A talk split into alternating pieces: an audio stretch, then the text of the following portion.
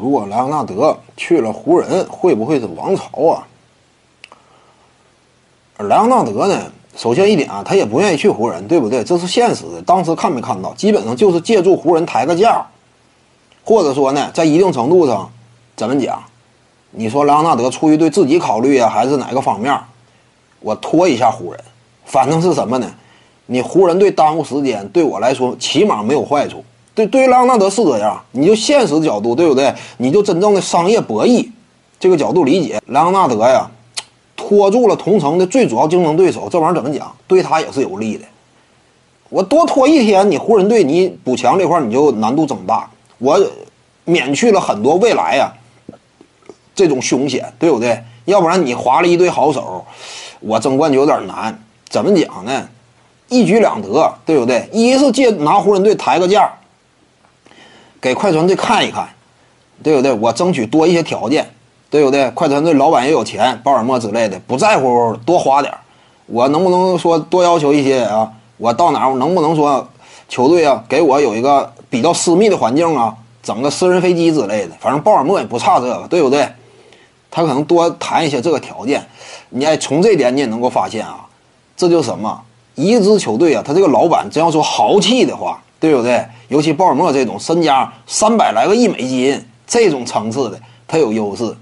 莱昂纳德，你说他一提什么啊？我去哪儿？我要有私人飞机之类的，我要拖家带口，整个家属，我这个团队都得跟着我走。这种要求啊，你像猛龙，我们知道猛龙啊，他这属于什么？那个这个股份比例啊，很分散的那种队伍，对不对？他不是说有一个什么啊特别大的那种老板，呃，个人就说了算那种。这个队伍很多情况之下，从财务角度考虑，他需要挣钱呢，各个方面，对不对？这就不像说。快船队这么豪豪气，对不对？很多球队就不容易答应。你像湖人队，可能说也是。湖人队其实老板也没有那么太多钱。你珍妮、巴斯啊之类，对不对？首先老巴斯一没呢，哥俩这个姐俩之间没有那么和睦，分家产呢之类乱七八糟的。本身他们这个资产规模没有那么雄厚，对不对？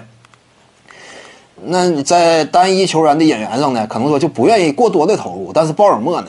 纯玩嘛，对不对？我养球队啊，就是我看一乐嘛，增增加我晚年的乐趣。那莱昂纳德多提一些条件呢，鲍尔默点头，他是相对容易的，不需要有过多的纠结，对不对？反正你来愿意来的话，对，啊，在我这支球队啊效力个四到五年呢，我多花点钱我认可。鲍尔默这点也是个优势，而且莱昂纳德呢，再通过湖人队啊，哎。借助另一支球队，我抬个价，那鲍尔默可能说更加容易点头。最终这个就是这么回事嘛。你也不能完全说人家错呀，是如何如何，这玩意儿人不为己嘛，对不对？这古话讲得好啊，人不为己，如何如何嘛。尤其美美国的 NBA 啊，职业联盟，对不对？